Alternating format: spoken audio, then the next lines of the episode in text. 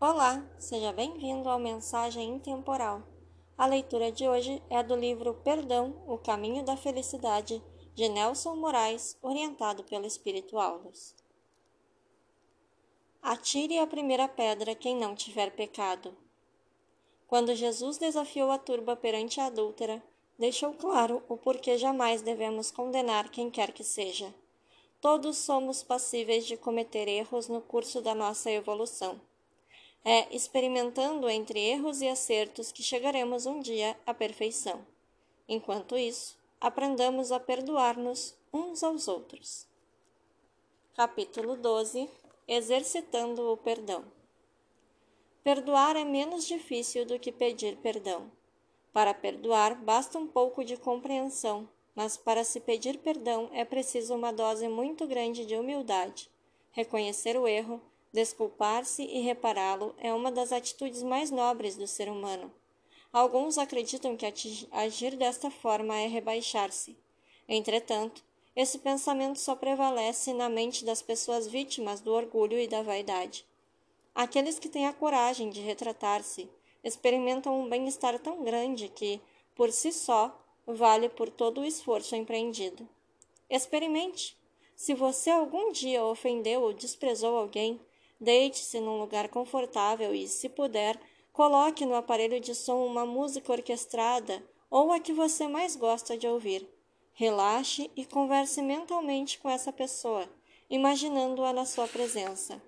Use essas palavras que foram extraídas de uma mensagem do livro Pedaço de Estrela, ditado a mim por diversos espíritos e editado pela editora Aliança, as quais transcrevo a seguir.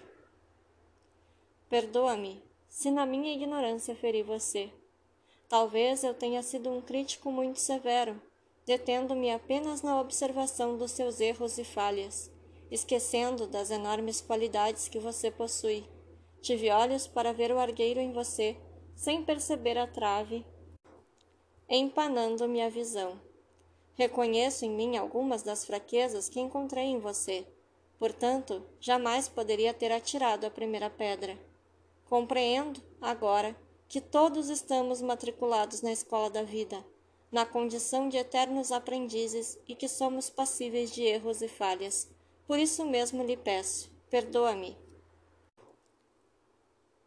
A partir de hoje, reconheço-lhe, alma querida do meu coração. Talvez você ainda não consiga perdoar-me com razão, mas tenho a certeza de que o advogado divino vai absolver-me porque nestas palavras coloquei toda a força do meu coração arrependido. Guarde a certeza, alma querida, nas minhas preces lhe envolvo com especial carinho e, quando não puder exaltar suas qualidades, saberei calar as fraquezas que você e todos nós ainda possuímos e que só o tempo poderá apagá-las em nós.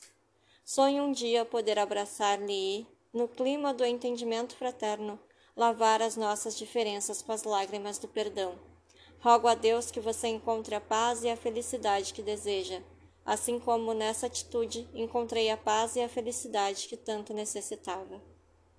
Obrigada por ouvir até aqui. Tenha um excelente dia.